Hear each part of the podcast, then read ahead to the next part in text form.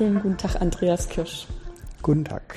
Ich habe dich heute zu mir in mein Büro eingeladen, weil wir schon lange den Plan hatten, uns mal darüber zu unterhalten, wie das eigentlich ist, wenn man in Karlsruhe zum Mathematiklehrer sich weiter oder zum Mathematiklehrer werden will. Das heißt, ähm, im gymnasialen Kontext bedeutet das ja, dass man dann an die Universität kommt und ähm, auch Ausbildungsangebote unserer Fakultät für Mathematik hier im KIT äh, in Anspruch nimmt. Du begleitest das schon ganz viele Jahre hier an unserer Fakultät. Ähm, die Organisation sozusagen hat sich ja auch ein paar Mal geändert in der Zeit. Und seit letztem Herbst ist es jetzt auch so wie andere Studiengänge eingeteilt in einen Teil, den wir Bachelorstudium nennen und einen Teil, den wir Masterstudium nennen. Und dann zieht sich ja für die Personen, die dann noch in die Schule gehen, noch die, das, die Praxiszeit sozusagen am Studienseminar ähm, hinten dran. Vielleicht, ähm, merkt man schon, sind so viele Ausbildungsschritte. Was ist denn eigentlich so, ähm, also wie ist das organisiert, dass man hier in Karlsruhe Gymnasialamt, Gymnasiallehramt unterrichten, sich vorbereiten kann? Ja, also vielleicht sollte man zunächst ähm, sagen, dass jeder Lehramtsstudent Lehramtsstudentin, ich sage Lehramtsstudierende, mhm. ähm, zwei Fächer äh, studieren muss, mindestens zwei Fächer studieren muss. Äh, eine, beliebte Kombination äh, mit Mathematik zusammen ist Physik, aber auch Sport ist sehr beliebt. Äh, neuerdings kann man Informatik als zweites Fach nehmen. Und das unterscheidet natürlich zunächst einmal die Lehramtsstudierenden von den sozusagen normalen wissenschaftlichen Bachelorstudenten, die sich ja auf ein Fach konzentrieren können. Dabei ergeben sich schon gewisse technische Schwierigkeiten, dass äh, zwei Fächer auch schon zeitlich äh, koordiniert werden müssen, dass das überschneidungsfrei passieren äh, kann. Denn wir müssen ja natürlich sicherstellen, dass jeder Studierende das Studium auch in der Regelstudienzeit abschließen kann. Das stellt also gewisse Forderungen an uns, an unsere Planung dar.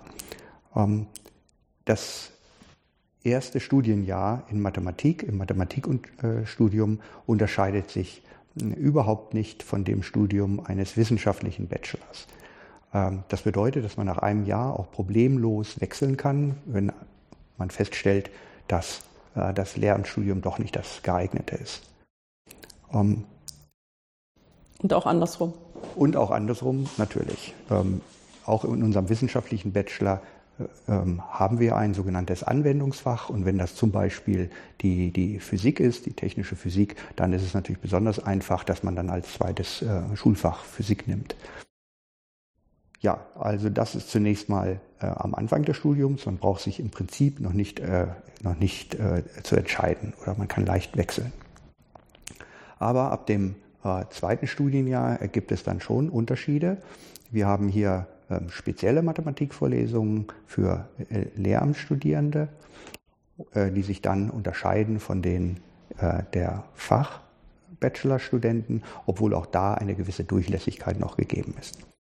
Also so läuft das Studium ab. Das Bachelorstudium ist in, auf, auf sechs Semester angelegt und schließt auch in, mit einer Bachelorarbeit ab, obwohl man diese Bachelorarbeit nur in einem der beiden Fächer schreiben muss, nicht in, nicht in beiden Fächern.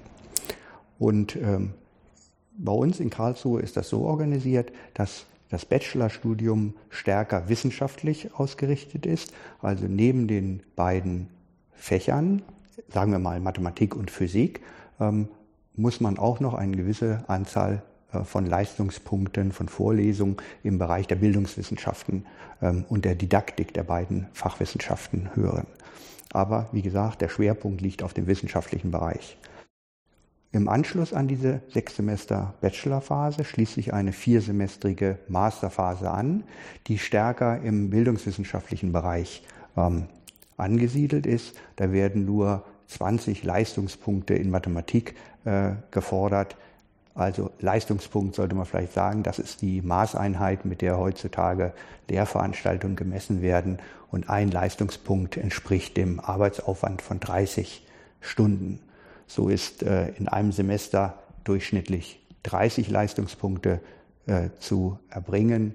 Und äh, das ist dann so berechnet, dass das etwa dem Arbeitsaufwand eines durchschnittlichen Arbeitsnehmers in einem halben Jahr entspricht. Hm, mit so einer 40-Stunden-Woche, die so als Pi mal Daumen normal angenommen wird. Das heißt auch, dass man dann im Bachelorstudium insgesamt 180 Leistungspunkte erbringen muss und in der Masterphase in den vier Semestern sind es dann 120. Jawohl, genau. Ähm, die Masterphase schließt sich dann ab mit einer Masterarbeit, die man entweder in einem der beiden Fächer schreiben kann oder auch in den Bildungswissenschaften. Ja, und damit, äh, das ist genau das Studium an der Universität. Und der wesentliche Unterschied zwischen, äh, zwischen diesem Bachelor-Master-Studium und dem alten Lehramtsstudium, welches bis zum letzten äh, Jahr galt, ist, dass danach eine, die, erste Staatsexamen, die staatliche Prüfung entfällt.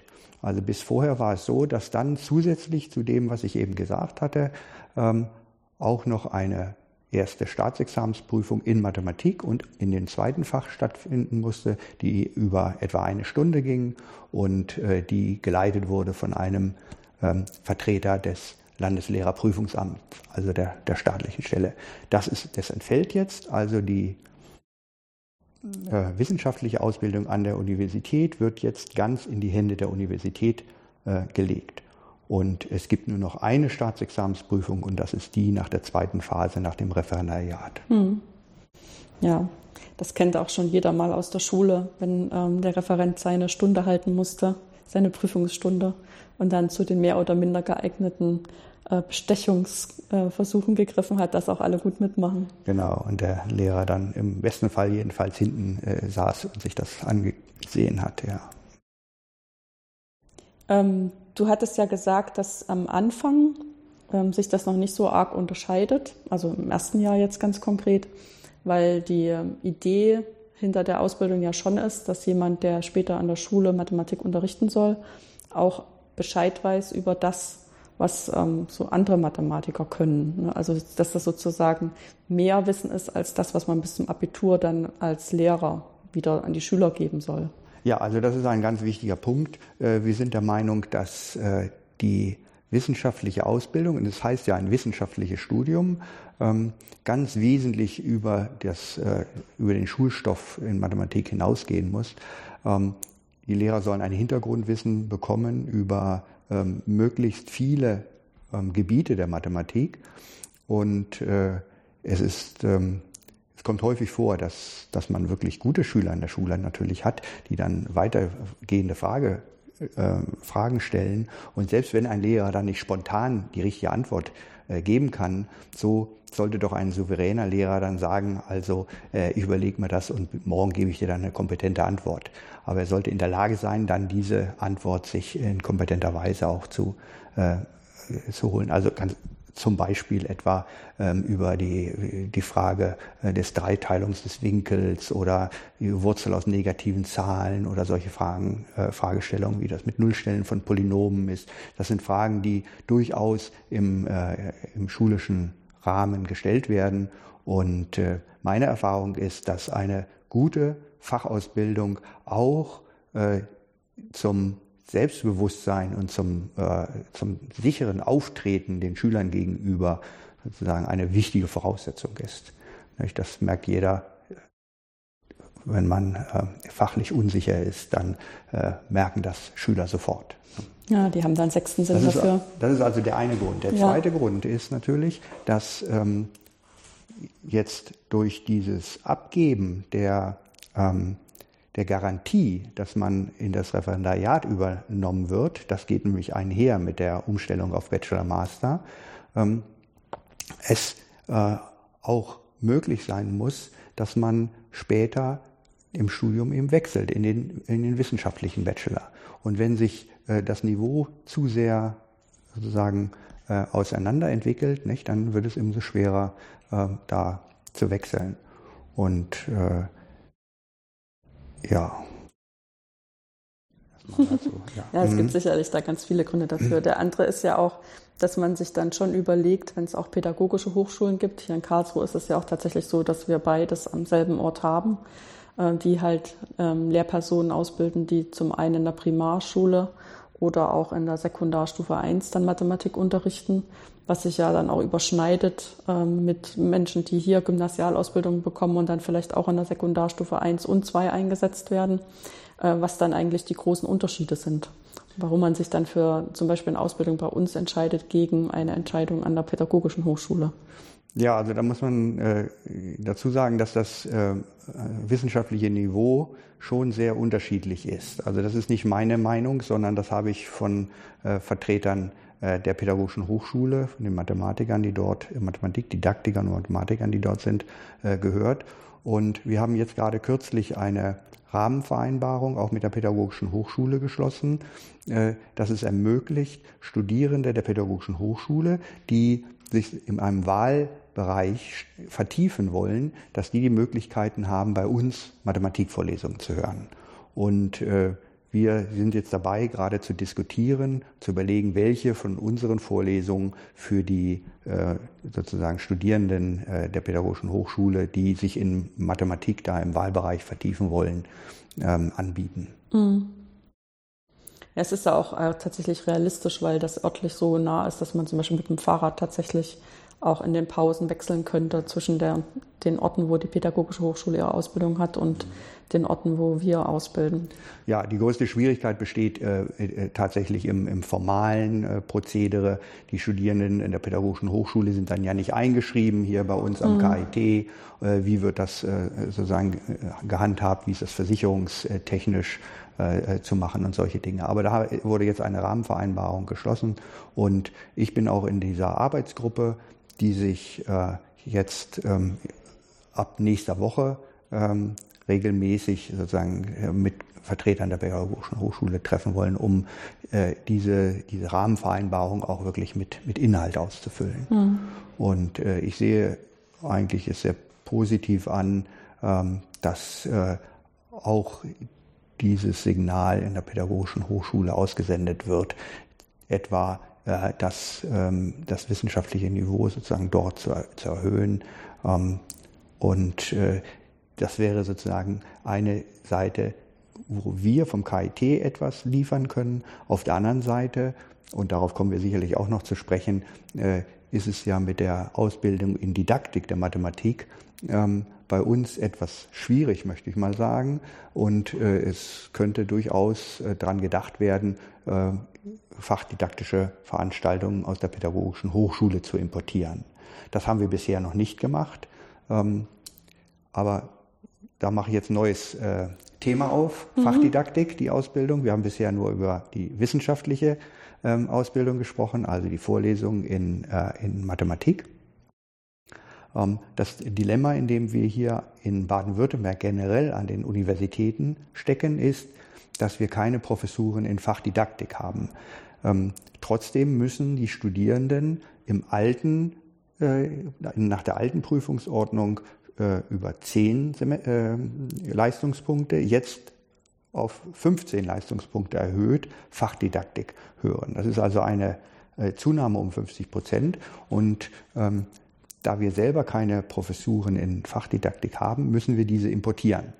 Wir importieren sie im Augenblick ähm, hauptsächlich aus dem staatlichen Seminar für Lehrerbildung und äh, Didaktik.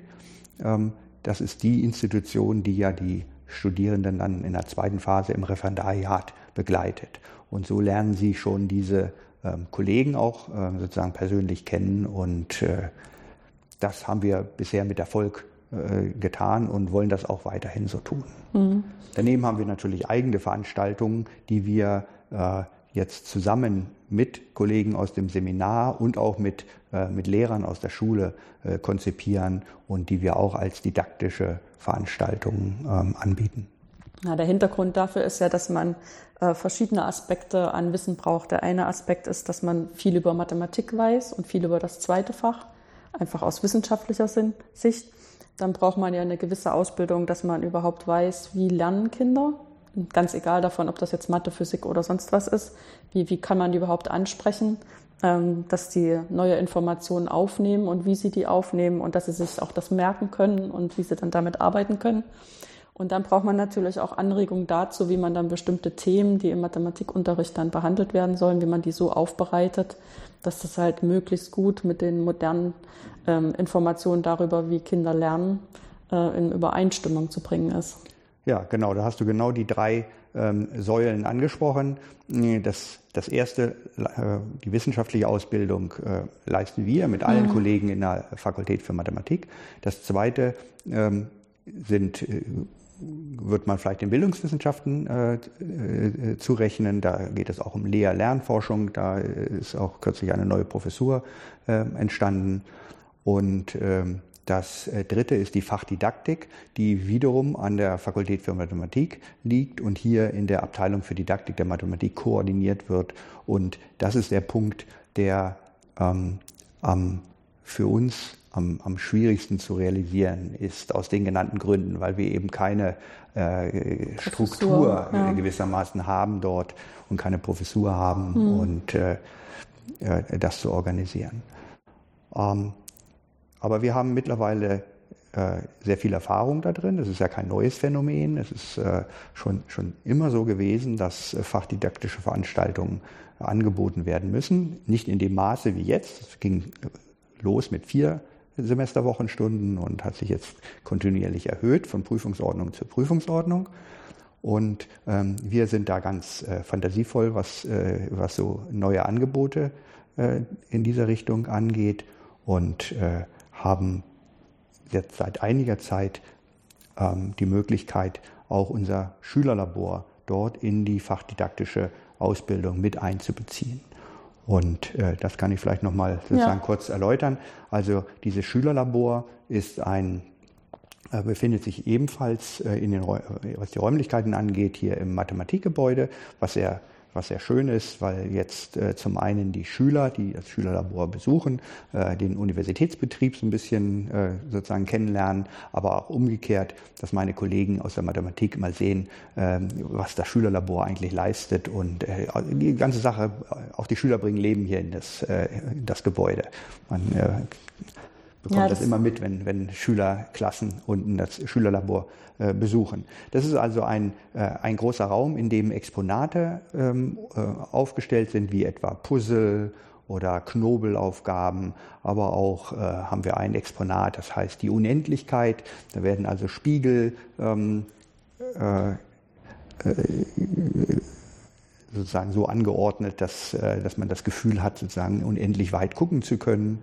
Ähm, es gibt, äh, gibt etliche Exponate da und äh, wir haben mittlerweile jetzt über 1000 Schulklassen schon äh, gehabt in diesem Schülerlabor. Ist also sehr beliebt. Ähm, das ist sozusagen der ursprüngliche Aspekt Schülerlabor. Man könnte jetzt denken, ja, das ähm, betrifft die Bespaßung von, von Kindern. Mhm. Zum einen ist es natürlich so, wir wollen, dass Kinder Spaß haben an der Mathematik und neugierig sind und vielleicht auch das Vorurteil Mathematik gegenüber ein wenig abbauen. Das ist der eine Aspekt.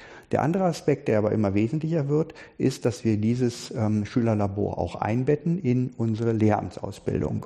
Und da haben wir zwei äh, Workshops für ähm, sozusagen für Hochbegabte oder Hochmotivierte, würde ich sagen, ähm, angeboten. Das heißt, jetzt äh, bieten wir jetzt an, das ist äh, Mathe für Kids und Mathe für Profis. Das eins bezieht sich auf äh, Klasse 8 und 9, das äh, andere auf, äh, sie, Entschuldigung, 7 und 8 und das andere auf 9 und 10. Und äh, diese Workshops, die finden zusammen mit einer Lehrerin von, der, von einer Schule statt und von unserer Seite Betreuung, Frau Lehnhardt zum Beispiel, Herr Spitzmüller und äh, einigen äh, Lehramtsstudierenden. Und die ähm, bereiten ein sozusagen mathematisches Thema zunächst wissenschaftlich auf, intern, und dann wird das der Klasse sozusagen präsentiert, gewissermaßen fast so als Schulstunde. Und äh, dafür bekommen dann die Lehramtsstudierenden Leistungspunkte. So wird also eine ganz praktische Ausbildung schon in diese ähm, erste Phase an der Universität eingebettet. Mhm. Und das macht den, den Studierenden sehr Spaß, das motiviert die natürlich, schon im Studium mit Schülern und Schulklassen zu arbeiten. Und wir haben die Möglichkeit, dort ähm, eben eine fachdidaktische Veranstaltung zu kreieren. Also so gibt es noch einiges, ähm, was, äh, wo wir das Schülerlabor praktisch äh, nutzen in der Lehramtsausbildung. Ja, der Vorteil ist, dass die natürlich dann auch mit lernwilligen äh, Schülern erstmal zu tun haben und dann sich wirklich darauf konzentrieren können, didaktische Sachen auszuprobieren. Ja. Ne? Natürlich Dass man wirklich keine, da den Schwerpunkt setzen kann. Wir haben natürlich keine Probleme mit Disziplin ja. und mit allem anderen. Ja, oder auch das so arg mhm. motivieren zu müssen. Ne? müssen. Die kommen ja. schon freiwillig her, weil sie gerne was lernen möchten und sind schon ganz gespannt, was heute geboten wird. Und dann ist es natürlich irgendwie auch sehr motivierend für die Person, die das vorbereitet. Ne? Ja, also das kann ich auch jedem Kollegen eigentlich nur empfehlen, da mal äh, so einem äh, Workshop mal beizuwohnen. Das ist wirklich toll zu sehen, wie äh, pfiffig die, äh, die, die, Schülerinnen und Schüler sind, was die für Fragen stellen, was die für Ideen haben. Ähm, das macht richtig Spaß. Und jeder Lehrer würde sich natürlich freuen, wenn er nur solche ja. Äh, Schülerinnen und Schüler in der Klasse hätte. Ja. Ja, aber es ähm, ist, glaube ich, auch nicht zu idealisiert. Also es ist ja schon ähm, trotzdem diese typische Situation, dass man irgendein Thema hat und dann sich überlegt, ähm, von welcher Seite gehe ich in das Thema rein, wie motiviere ich das, wie kann ich bestimmte Lernschritte vorbereiten und wie habe ich vielleicht auch verschiedene Zugänge dazu, wo dann am Ende in Anführungsstrichen dasselbe Resultat äh, nur verschieden entdeckt werden kann. Ja, und ich glaube eben auch, dass äh, dieses ein, ein sicheres Auftreten in, äh, in, in didaktischer und fachlicher Hinsicht eben die Grundlage auch dafür ist, sich auch durchzusetzen, was, was Disziplin und, und Motivation und Aufmerksamkeit generell angeht. Mhm. Nicht? Also wenn der Lehrer keine, keine feste Struktur hat und nicht, nicht, nicht wirklich weiß, was er will und worauf er hinaus will, dann, dann wird das nichts. Ne? Mhm. Ja, und dann ist natürlich auch immer so eine Sache, wie man damit umgeht, dass die natürlich verschieden schnell sind, die Schülerinnen und Schüler. Und dass man da irgendwie Methoden erlernt oder auch hm, durch Beobachten merkt, wie man damit pers persönlich vielleicht auch am besten umgehen kann. Ja, obwohl ich jetzt da äh, nicht weiß, inwieweit diese ähm, sozusagen hochbegabten äh, Gruppen sozusagen geeignet sind, mhm. da zu diversifizieren. Ja. Mhm. Ja, zumal die auch kleiner sind als eine Klasse, aber trotzdem kann man da schon mal so ein bisschen ne, erspüren, wie das so sein kann. Aber ähm, das ist natürlich äh, vor allen Dingen auch die Aufgabe dann äh, der zweiten Phase, ja. also im Referendariat, nicht da vor reellen Klassen mit äh, sozusagen durchschnittlichen und äh, Schülern daneben zu sein. Ja. Nicht? Aber ich meine, ein Ziel ähm, der vielen Veränderungen, die wir beide in den letzten Jahren äh, miterlebt haben, war ja auch sicherzustellen, dass Personen, die sich äh, für den Lehrerberuf entscheiden, auch schon ein bisschen eher als nach dem Referendariat erst feststellen, ob sie eigentlich, ähm, ja, die äh, abstrakte Bezeichnung wäre, dafür geeignet sind. Vielleicht sollte man auch besser sagen, ob sie da sich drin wohlfühlen können, ob sie sozusagen dieser Rolle als Lehrer wirklich gewachsen sind.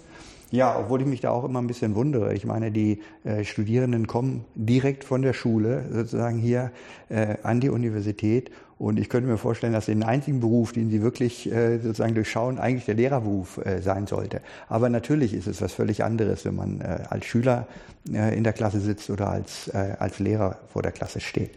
Ähm, ja, um diesen Praxisbezug ähm, in der, schon in der, in der Universität in dieser Phase ähm, sicherzustellen, hat der Gesetzgeber jetzt zwei Arten von Praktika eingebaut. Im ähm, Bachelorstudium ähm, muss ein sogenanntes Orientierungspraktikum ähm, absolviert werden. Über drei Wochen geht das. Ähm, man sucht sich eine Schule, nicht, diese Schu nicht die Schule, an der man äh, vorher Abitur gemacht hat. Es muss eine andere sein. Und ähm, äh, wir sind jetzt dabei, auch noch äh, zu konzipieren, wie man dieses, äh, dieses Orientierungspraktikum eben begleiten kann. Bisher gab es das auch schon, es sollte eigentlich sogar vor dem Studium stattfinden und es war eine unbenotete und mhm. äh, mit nicht mehr Leistungspunkten äh, benotete Voraussetzung für das Studium. Jetzt ist es in die erste Phase in das Bachelorstudium integriert. Und dann gibt es noch ähm, in der Masterphase ein Praxissemester. Das heißt, ein Semester lang ist man eigentlich nicht an der Uni, sondern an der, an der Schule. Ähm, allerdings doch nur ähm, sozusagen äh, ein halbes Semester eigentlich, was wiederum äh, Fragen aufwirft, was macht man mit dem anderen halben Semester, weil unsere Veranstaltungen natürlich im Allgemeinen über das ganze Semester gehen und wir keine Blogseminare oder Blogveranstaltungen haben. Aber auch da müssen wir in Zukunft ähm, umdenken und neue Angebote machen. Also das haben wir aber schon gemacht. Es wird aus den Bildungswissenschaften etwa auch ähm, Blog Kurse geben und auch wir denken darüber nach, etwa Seminare in, in Blogform anzubieten während dieser Zeit. Ja, ich meine, bin mir auch nicht so richtig sicher, wenn sich, weil du das gerade sagst, dass sich das wundert, dass man sich das nicht besser vorstellen kann. Ne? Man ist eigentlich Experte über 12, 13 Jahre geworden, äh, den Lehr die Lehrpersonen einzuschätzen und äh, zu sagen, der ist gut und der ist schlecht und der ist blöd und so. Und ich würde das so und so viel besser machen.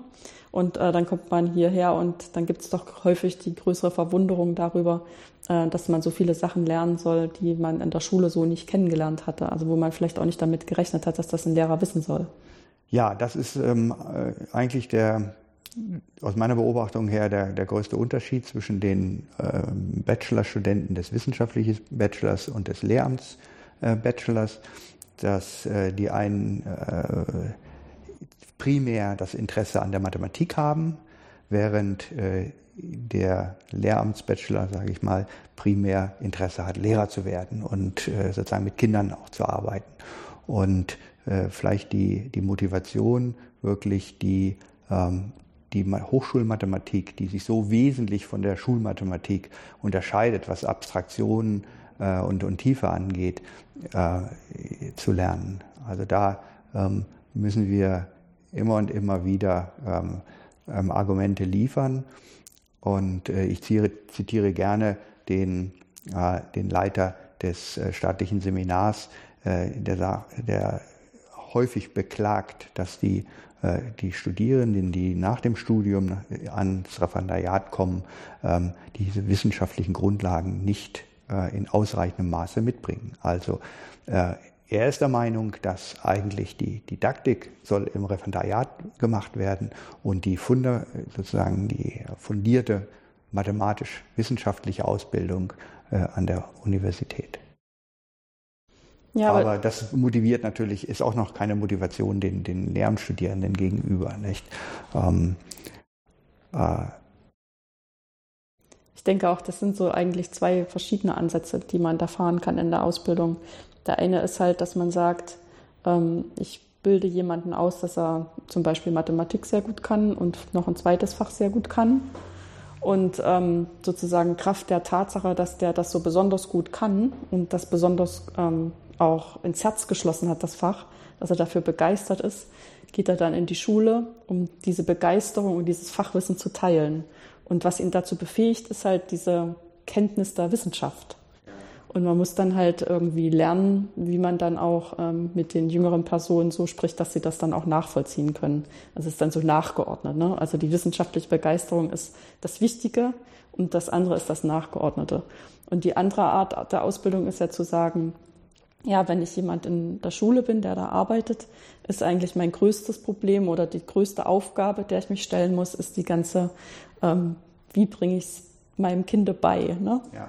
Also so was wir jetzt auch als Didaktik bezeichnet hatten im Allgemeinen und im Speziellen, dass man sich darauf konzentriert und dass das eigentlich das Zentrum der Ausbildung sein müsste.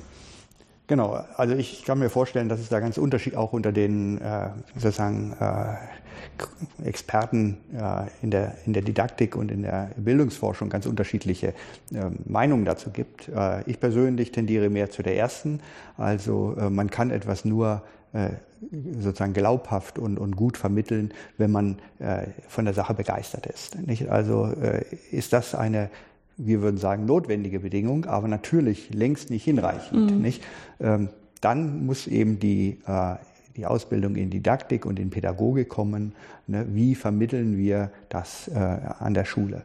Aber ohne eine, ein echtes Interesse und Begeisterung an Mathematik ähm, werden auch äh, Schülerinnen und Schüler merken, nicht, dass der äh, sozusagen seinen Job macht, aber im Prinzip von dem, äh, was er erzählt, nicht hundertprozentig überzeugt ist.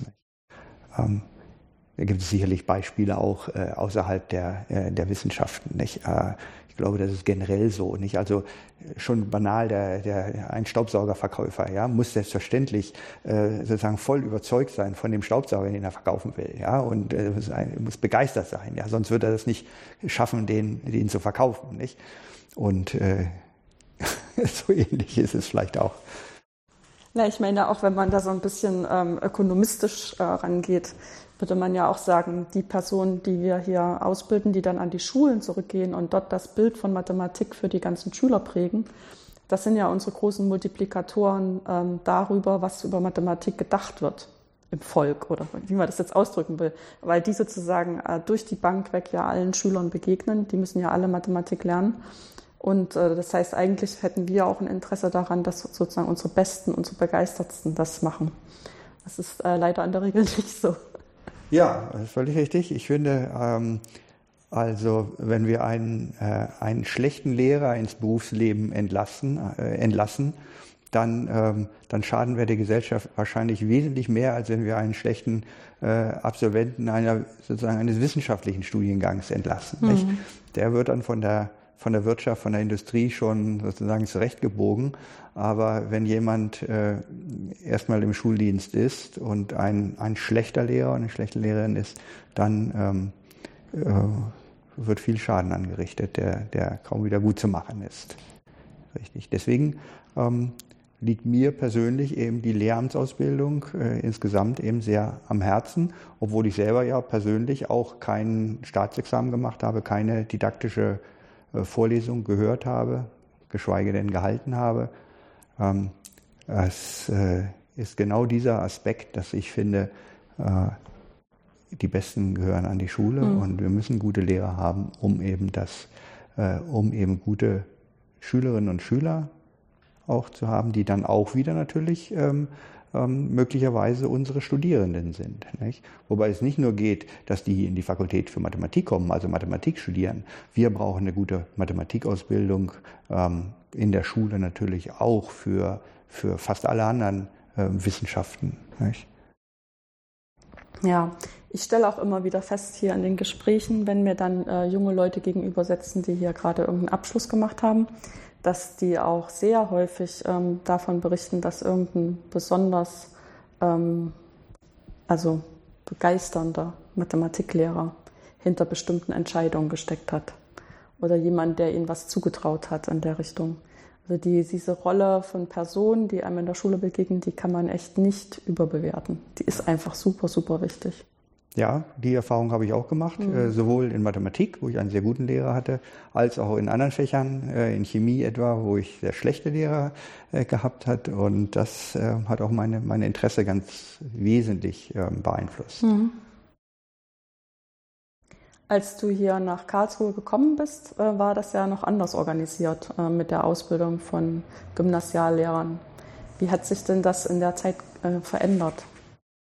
Ja, also ähm, es hat äh, der Unterschied hat im, im, hat im, Wesentlichen darin bestanden, dass es wesentlich weniger äh, ähm, Semesterwochenstunden, so hieß es damals ja noch, weniger, wesentlich weniger Veranstaltungen in der Fachdidaktik ähm, gegeben hat als jetzt.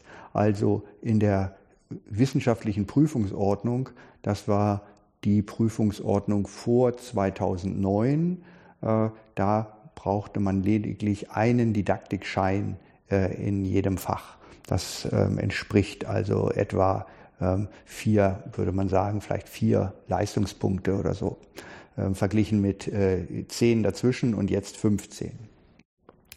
Das wurde dann damals mit einer Abordnung eines Lehrers hier an unsere Fakultät sozusagen bewerkstelligt. Da ähm, wurde ein didaktisches Seminar angeboten und äh, man bekam eben diesen, diesen Didaktikschein äh, in diesem Seminar.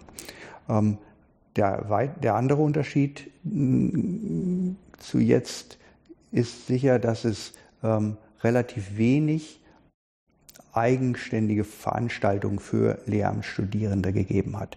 Also es gab immer äh, schon lange Zeit eine ähm, Geometrievorlesung, elementare Geometrie, die speziell für Lehramtsstudierende geeignet waren. Aber aus den anderen Wissenschaften, aus der Stochastik, Numerik, Analysis, ähm, Algebra, äh, gab es keine eigenen äh, Veranstaltungen. Die Studierenden, die Lehramtsstudierenden sind, haben genau die gleichen Vorlesungen mit, mit dem gleichen Niveau besucht wie, wie alle anderen auch.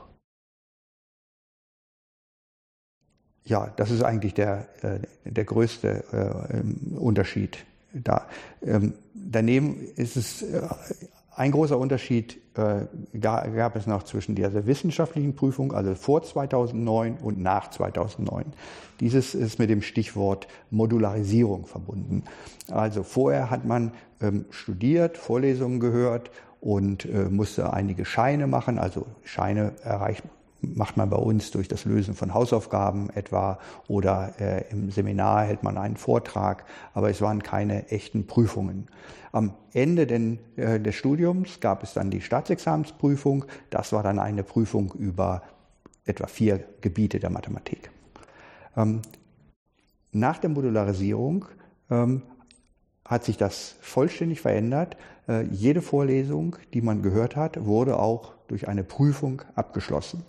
Das heißt also, die Anzahl der Prüfungen hat sich erheblich vergrößert äh, nach 2009 und äh, es kam zusätzlich diese Staatsexamensprüfung am Ende des Studiums dazu. Und jetzt im, sozusagen in der dritten Phase, die ich miterlebt habe, was Prüfungsordnung angeht, ähm, äh, fällt eben die äh, Staatsexamensprüfung weg und äh, die, die Fächer werden eben nur einmal geprüft, nämlich direkt sozusagen am Semesterende nach, nach Beendigung der Lehrveranstaltung.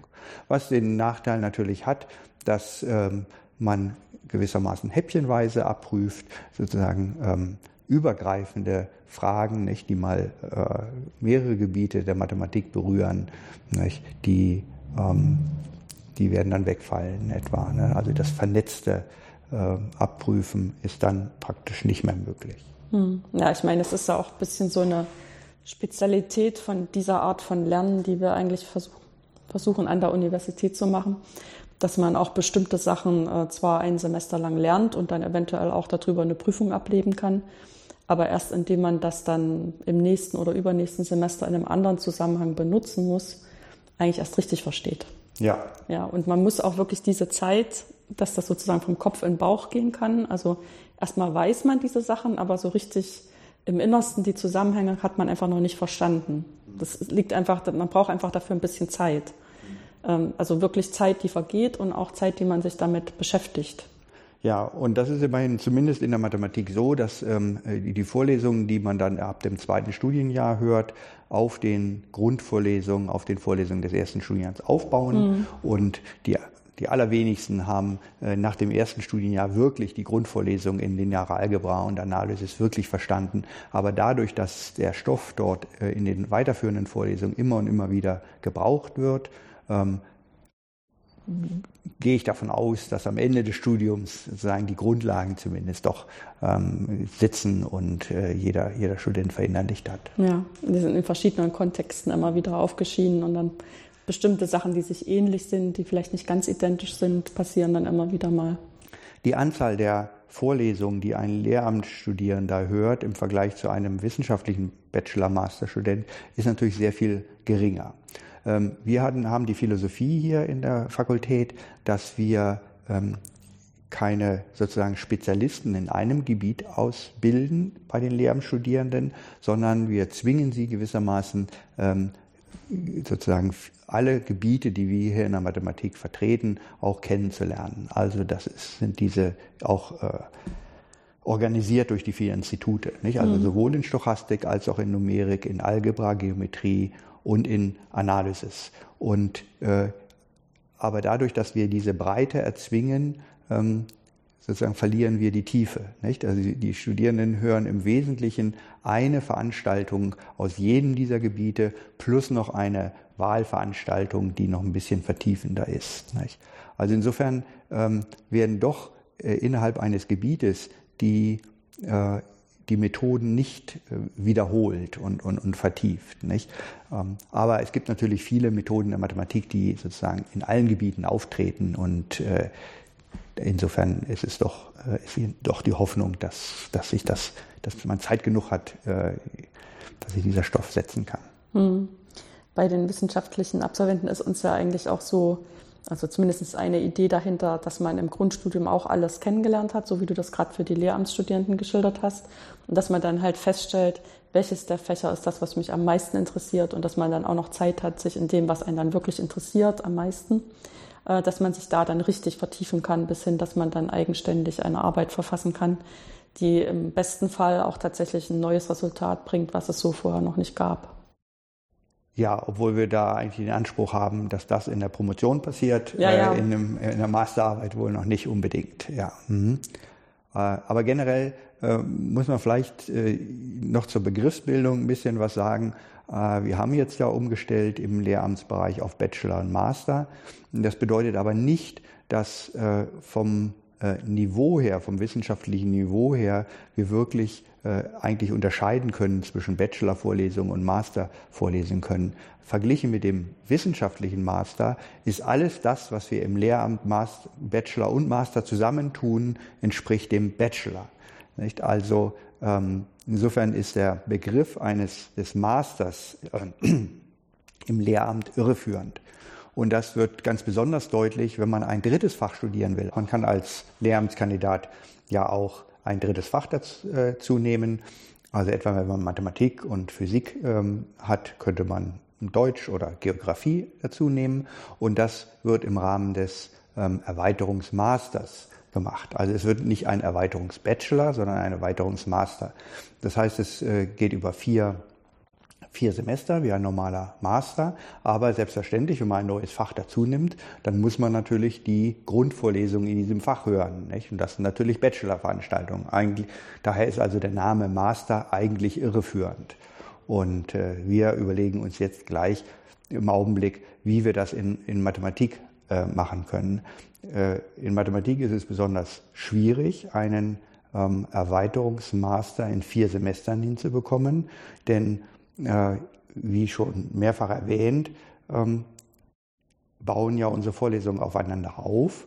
Äh, Im ersten Semester kann man nur Analysis 1, lineare Algebra 1 hören und damit hätte man 18 Leistungspunkte. Es fehlen 12 Leistungspunkte für Mathematik, äh, für die, um, um auf die 30 mhm. Leistungspunkte zu kommen. Man weiß nicht, wie man das füllen kann. Im zweiten Semester ist es ähnlich. Vielleicht kann man schon ein Pro-Seminar daneben. Aber das zu organisieren ist schwierig und es fehlt einfach die Zeit, dass sich der Stoff setzt, nicht bis zum Ende des Studiums. Also äh, so wir brauchen ne? eine Turbo-Ausbildung, ja. die aber äh, eigentlich äh, nur dann Sinn macht, wenn man vorher schon in das Fach hineingeschnuppert hat. Mhm. Also man kann auch äh, während man in, noch in den anderen beiden Fächern ist, kann man schon äh, Vorlesungen in dem dritten Fach sozusagen vorziehen. Mhm. Und das äh, wird dringend empfohlen, einfach um mehr Zeit zu haben, eine längere Zeitspanne zu haben für das dritte Fach. Mehr Zeit braucht man dann aber sicherlich auf alle Fälle, wenn man das dritte Fach auch noch machen will. Auf jeden Fall, ja. ja. ja. Mhm. Weil man hätte ja sonst auch schon ein volles Programm im Master, um jetzt diese Bildungsveranstaltungen ähm, abzuschließen und das andere kann man ja nicht nebenbei machen. Ja, ist Weil, auch daran gedacht, dass man ja, das dann danach macht. Genau. Etwa wenn man keinen äh, Referendariat, äh, Referendariatsplatz bekommt mhm. oder aus anderen Gründen, ja. Mhm. Und es wird natürlich empfohlen, dass man ein sogenanntes affines Fach dazu nimmt, nicht? Das also passt, ja. äh, wenn man äh, Physik und äh, Geografie oder so etwas hat, dann sollte man dann unbedingt Mathematik dazu nehmen oder auch umgekehrt nicht äh, etwa. Mhm. Das ist noch wieder eine ganz andere Schwierigkeit, was die anderen Fächer haben, äh, die Mathematik brauchen, wie etwa Physik und mhm. Informatik.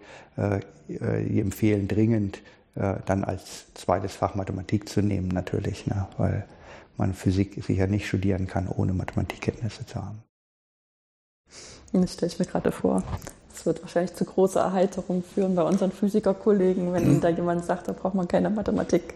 Ja, also bei den Physikern sind wir da sehr sicher, dass ja. sie alle dafür sind, äh, dass die Studierenden äh, auch Mathematik nehmen. Wenn, ähm, wenn man Physik studiert und Mathematik nicht als zweites Fach hat, ähm, verlangen die aber einen, ähm, einen Schein in äh, Ingenieurmathematik. Also wir verpflichten den Studierenden doch gewisse Mathematikvorlesungen doch zu hören, weil es eben ohne Mathematik nicht geht. Mhm.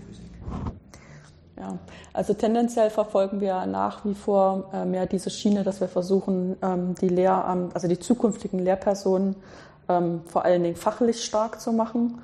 Und ähm, diese didaktische Stärke äh, hat zwar inzwischen an Bedeutung gewonnen, aber ist nach wie vor nicht gleichwertig. Während man ja sagen könnte, dass an den pädagogischen Hochschulen ähm, Sachen, die würden wahrscheinlich von sich aus sagen, die versuchen das zusammen zu machen, dass man sozusagen die Didaktik lernt und ähm, das, das Fachliche dabei mitlernt. Aber die haben halt mehr diesen Ansatz, ähm, dass es ganz wichtig ist, ähm, zu wissen, wie man Sachen aufbereitet. Genau, also das ist diese klassische mhm. Arbeitsteilung äh, auch ein wenig ähm, durcheinander gekommen ist diese Aufteilung äh, durch die Gemeinschaftsschule, die ja auch jetzt in den letzten Jahren äh, in aller Rede ist. Äh, die äh, Landesregierung hat sich natürlich überlegt, wie werden dann die Lehrpersonen für die Gemeinschaftsschule ausgebildet, die ja sowohl äh, in der Primarstufe oder in der Sek Sek Sekundarstufe 1 als auch in der Sekundarstufe 2 die Schüler möglicherweise zum Abitur bringen mhm. müssen. Die müssten eigentlich sowohl an der Pädagogischen Hochschule als auch an den Universitäten ausgebildet äh, werden. Und so wurde tatsächlich auch damals ähm, die Universitäten und die pädagogischen Hochschulen aufgefordert, ein gemeinsames Konzept für die Ausbildung des äh, Gemeinschaftsschullehrers oder des zu, zu entwickeln. Und äh, wir haben da mehrfach äh, zusammengesessen mit der Pädagogischen Hochschule. Aber leider ist das ein bisschen im Sande verlaufen. Es ist jetzt doch so, dass äh, nur in den seltensten Fällen an den Gemeinschaftsschulen auch bis zum Abitur äh, gegangen werden kann, sondern die, Schü die Schüler wechseln dann eher dann aufs Gymnasium, um mhm. dort dann ihr Abitur zu machen. Ja, wobei das hat sicherlich auch, ich meine, es hat immer alles Vor- und Nachteile, das ist klar, wenn man nicht gerade großen Unfug macht. Äh, aber sicherlich ist es so, dass wenn man sich anschaut, äh, durch welche Entwicklungsphasen die Kinder gehen, zwischen, weiß ich, zwischen 6 und 16 zum Beispiel, ähm, dass man sich schon vorstellen kann, dass dort so ein Wechsel, was weiß ich, bin halt in Deutsch richtig gut, in Mathe vielleicht nicht ganz so gut. Und ich kann aber in beiden entsprechend gefördert werden, weil halt nach Fächern entschieden wird, ähm, was ich geboten bekomme. Oh, und dann hat sich das irgendwie gefestigt und wenn man hinten rauskommt, weiß man, ob man, ob man jetzt da in einen Beruf gehen will so oder ob man vielleicht doch noch Abitur machen will und auf welchem Weg man Abitur machen will, weil da gibt es ja auch verschiedene Wege. Ja, also ich bin durchaus ein ähm, Befürworter von der mhm. Gemeinschaftsschulidee. Ja, also ähm, sprich dieses Abitur dort, das ist nicht unbedingt ja. nötig. Mhm. Ist zwar komisch, wenn man dann immer für so eine kurze Zeit nochmal wechseln soll, Andererseits ist es vielleicht auch gar nicht schlecht, weil man dann diese soziale Gruppe nochmal wechselt in einem Moment, wo einem das vielleicht auch ganz gut passt. Ja, wo ja. man sich irgendwie so frei macht aus Dingen, äh, wo man immer so schon vorbestimmt ist, von Leuten, die man schon ganz lange kennt. Ja, das ähm, kann man positiv oder auch negativ ja, ja. natürlich sehen. Das kann natürlich auch ähm, negative Auswirkungen haben, wenn man aus dem gewohnten Umfeld herausgerissen wird und jetzt nicht nur sozusagen neue akademische Herausforderungen hat, sondern auch noch äh, sozusagen das soziale Umfeld sich neu aufbauen ja. muss. Ich meine, in anderen äh, Bundesländern wird das ja sowieso auch ähm, ganz anders organisiert. Das ist ja das Witzige in Deutschland, dass wir im Bildungssektor, dass ähm, so fast jedes Land ein bisschen was anders macht, bis hin zu, dass halt die Grundschule entweder vier oder sechs Jahre lang sein kann. Man sich dann auch fragt, wenn man umzieht, was man dann da macht mit diesem ganzen Durcheinander. Und ähm, es ist halt immer auch so ein Streitthema, wo eigentlich die Ausbildung von den Lehrpersonen hingehört, die Primarstufe unterrichten. Ja, also in den meisten anderen Bundesländern äh, ist das ja vereinheitlicht und es, an den Universitäten gibt es äh, gewissermaßen beides. Mhm. Ähm, und äh, Baden-Württemberg ist hier in der Tat äh, das einzige Bundesland, das, äh, das diese Ausbildung so strikt trennt, Pädagogische Hochschule und, und Universität. Ähm, ich kenne aus eigener persönlicher Erfahrung die Situation an der Gesamthochschule in Kassel, die das ist eine relativ neue Institution, die von vornherein angelegt war, äh, primär auf die Ausbildung von Lehramtsstudierenden und wo von vornherein die Fachwissenschaftler und die Fachdidaktiker eng zusammengearbeitet haben, auch in den Lehrveranstaltungen. Und äh, das äh,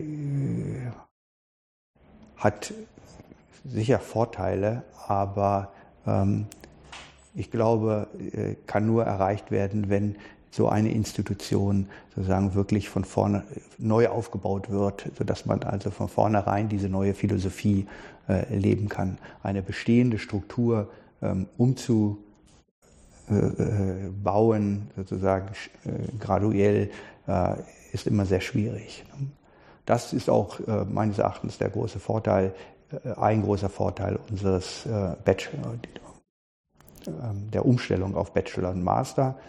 Ähm, man kann viele Argumente auch gegen diese Bachelor-Master-Struktur sozusagen vorbringen. Aber ein positiver Aspekt ist sicherlich, dass sich da die Fakultät mal zusammengesetzt hat und mal grundsätzlich diskutiert hat, welche Vorlesungen sind wichtig, was gehört in den Bachelor, wollen wir einen Bachelor haben, der in die Breite geht, wollen wir schon dort spezialisieren. Und diese äh, Diskussion habe ich sehr fruchtbar empfunden hier in, in Karlsruhe. Ja, bis dahin konnte man immer noch so tun, als ob die im Wesentlichen mitlaufen. Ähm, das war zwar schon da nicht mehr richtig, aber äh, sozusagen für jeden einzelnen Kollegen war der Unterschied so gering, dass wir da nicht alle zusammen mal drüber nachgedacht haben. Ja. Mhm. Ich habe, ich meine, das ist ja auch so eine Sache bei den, wie du sagtest, wenn das neu geschaffen wird. In Nordrhein-Westfalen ist ja zu der Zeit, wo auch in Kassel das, also es ist ja Hessen, aber äh, ich habe es in Nordrhein-Westfalen erlebt und es ist nicht so weit weg. Ähm, sind ja auch viele, viele pädagogische Hochschulen ähm, genommen worden als sozusagen Kern für eine neue Universität. Also ja. wo die sozusagen diese pädagogischen ähm, Lehrpersonen auch gelassen haben und auch dieser Bildungsauftrag belassen haben, wie du sagtest, Lehramtsstudierende auszubilden und sind dann noch andere Sachen dazugekommen. Und ganz häufig halt technische Sachen, weil das was war, wo ähm, besonders viel Nachholbedarf bestand an, an neuen Ausbildungsplätzen. Und äh, dann hatten im Prinzip ja schon die Kollegen, die schon da waren als Pädagogen, auch so einen kleinen Vorsprung, weil die die Ersten waren.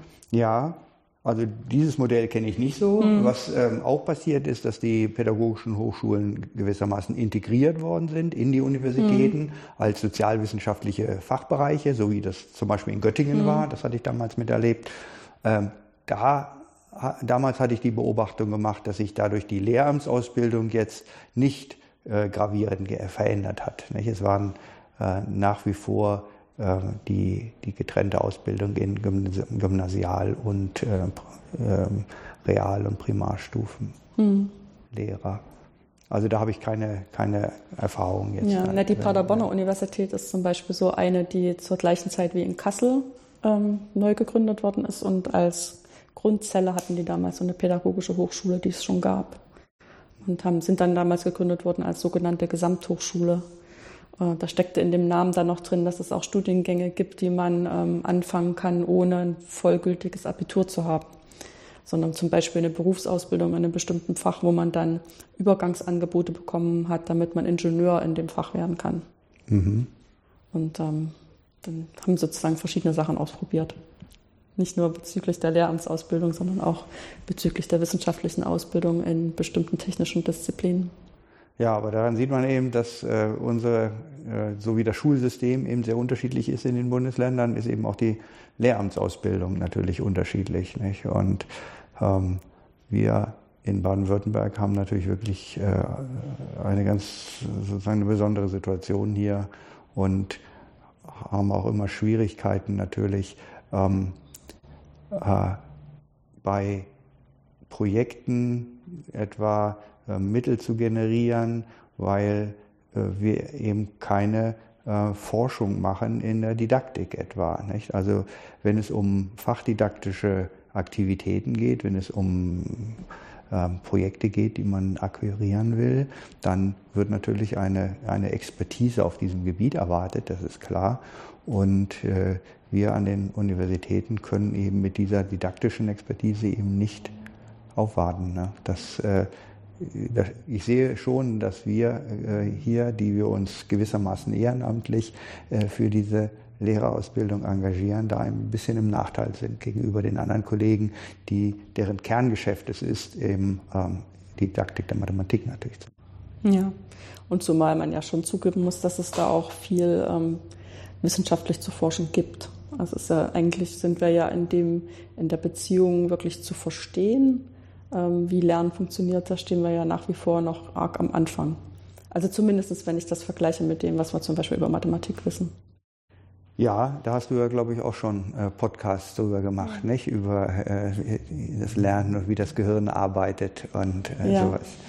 Ja, wobei da ging es mehr um Migräne, aber das ist äh, trotzdem immer so dieser Blick von außen, der dann versucht, ähm, das zu verstehen, das ist gar nicht so einfach. Was ich ähm, hier in Baden-Württemberg, als ich hierher gekommen bin, ähm, also weil du sagtest, das ist so besonders. Ich denke, diese an Anführungszeichen Not dass man halt die, normalerweise nicht diese äh, Professur hat, die das trägt oder Professur mit einer Arbeitsgruppe dahinter, die das trägt, ähm, wird eine Tugend gemacht, zumindest habe ich das so als Außenstehender äh, empfunden, dass trotzdem alle Universitäten, die hier Lehramt ausbilden, sich extrem stark miteinander besprechen. Das ist richtig. Das ist, wir haben äh, einen Arbeitskreis Fachdidaktik, äh, treffen uns regelmäßig ähm, und tauschen unsere Probleme, die wir haben, äh, aus und gucken, wie ähm, macht die andere Universität äh, die Fachdidaktik etwa, ja, arbeiten die mit der Pädagogischen Hochschule zusammen oder wie wir mit dem Seminar. Das ist das eine. Äh, das, das, der zweite positive Aspekt ist, dass wir gewissermaßen gezwungen werden, eben schon mit dem staatlichen Seminar, mit Schulen, möglicherweise mit der Pädagogischen Hochschule eben zusammenzuarbeiten. Das heißt, wir können uns nicht abkapseln unsere eigene Didaktik machen, sondern wir müssen offen sein und äh, über Lehraufträge etwa und andere Arten der Zusammenarbeit ähm, eben äh, fachdidaktische Veranstaltungen zu importieren. Ähm, das ist für uns äh, gut, dass wir in, in Kontakt sind mit Schulen, mit dem Seminar. Und es ist natürlich für unsere äh, Lehramtsstudierenden auch gut, dass sie schon in so einer frühen Phase eben Kontakt zu Schulen, zum Seminar etwa bekommen. Mhm. Also so hat äh, dieser Punkt auch sein Positives. Ja. Ja, und die haben dann natürlich auch eher das Gefühl, dass letztendlich alle Personen an einem Strang ziehen. Ne? Also der Professor, der ihnen dann was versucht über Mathematik hier beizubringen, dann jemand, der so ein didaktisches Angebot macht und vom Seminar kommt und auch sicherlich einen Hintergrund hat, dass er selber an der Schule unterrichtet hat. Und dann ähm, der Kontakt mit Schülern und Lehrern in diesen besonderen Angeboten, wo dann interessierte Schüler herkommen. Das heißt, das sind alles Personen, die gerne am Ende Kindern Mathematik nahebringen wollen. Ähm, mit denen sind die dann alle im Kontakt und sehen, eigentlich wollen die alle das Gleiche und die haben nur einen unterschiedlichen Ausschnitt, auf den sie sich fokussieren. Jawohl. Und ähm, ich glaube auch sagen zu können, dass alle diese Gruppen auch den, die gleiche Sichtweise auf die Mathematik haben und alle auch doch ähm, die Mathematik auch an sich ähm, wertschätzen und für wichtig äh, erachten. Also wird keiner aus dem Seminar sagen, also das, was ihr da auf der Uni lernt, das braucht er nicht mehr, sondern im Gegenteil, nicht? Das, äh, die bestärken uns. Nicht? Und das ist ein ähm, auch ganz wichtig für uns, ähm, dass wir diese Rückenstärkung bekommen aus Schule und aus, aus Seminar. Mhm. Das ist so, so ähnlich wie mit dem zweiten Arbeitsgebiet äh, oder mit dem zweiten Schwerpunkt meiner ähm, meiner Lehre. Das ist die äh, Mathematikausbildung für die Ingenieure. Dort ist es auch ganz wichtig, nicht, dass man eben die Rückendeckung der Abnehmerfakultät, in meinem Fall jetzt der Fakultät für Maschinenbau hat. Nicht? Wenn es ist ganz wichtig, dass die Kollegen dort die Mathematik für wichtig halten. Das färbt ab auf die Studierenden und äh, motiviert die zusätzlich. Nicht? Also, wäre schlimm, wenn die Kollegen sagen würden, also das steht zwar in der Prüfungsordnung drin, dass er Mathematikvorlesungen hört, aber eigentlich ist das nicht so wichtig. Ihr solltet Mechanik hauptsächlich machen. Ja, oder wenn die sich dann gar hinstellen und sagen, das ist nur da, äh, damit wir die aussortieren, ähm, die nicht ähm, genug Biss haben. Ja? ja, ja also man macht Mathematik nur, um zu zeigen, dass man es schafft. Ja, also das, äh, diesen Standpunkt lehne ich natürlich völlig ab. Obwohl es natürlich tatsächlich äh, so ist, dass ähm, man für Mathematik als, als Kompetenz im Prinzip äh, oder als äh, Studienvoraussetzung eigentlich nicht so sehr das äh, allgemein gute mathematische Wissen benötigt, als vielmehr wirklich die ähm, äh, das Interesse natürlich, aber auch den, äh, äh, die, ja, die, die, Bissigkeit hat, sich durchzubeißen und nicht zu früh auszugeben. Stehvermögen. Und Stehvermögen, mhm. auch äh, sozusagen die Frustrationstoleranz. Äh, nicht, dass jeder äh, erlebt Situationen, wo er nicht mehr weiterkommt und wo er verzweifelt und sagt, das verstehe ich nicht und so. Und da nicht aufzugeben, sondern weiterzumachen. Nicht? Das ist auch eine wichtige Kompetenz, die ein ganz egal, ob es nun im Lehramtsstudium ist oder im wissenschaftlichen Studium ist, ähm, diese Erfahrung macht jeder, das ist ganz normal und äh, ja, es ist wichtig, dass man da nicht zu früh aufgibt.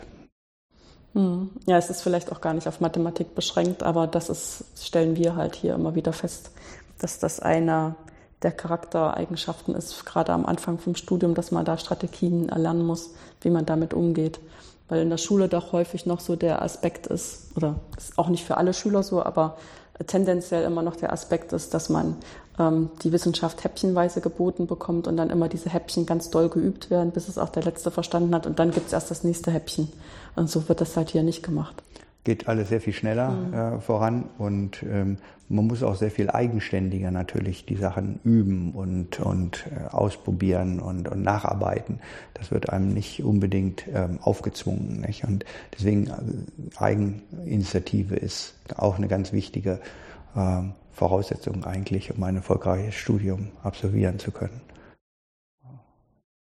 Ja, wobei, weil dadurch, dass wir jetzt studienbegleitend die vielen Prüfungen haben, haben wir so ein bisschen die Eigeninitiative der Studierenden. Das ist richtig. Und das wird natürlich, genau, und das ist ein, äh, ein, ein wichtiger Kritikpunkt auch an ja. diesem gestuften System, dass wir ihn im Prinzip wieder verschulen, ja, und äh, diese eigentliche Kompetenz ähm, äh, jetzt äh, sozusagen schwächen und nicht mehr so stärken. Ähm, Gut, man muss natürlich auch sagen, jetzt durch äh, den Wegfall der Wehrpflicht und durch das äh, G8 sind die Studienanfänger auch noch ein wenig jünger. Und das merken wir schon auch an, dem, äh, an, der, sozusagen an der Entwicklung, ähm, dass sie nicht ganz so selbstständig sind, dass sie doch mehr an die Hand genommen werden müssen.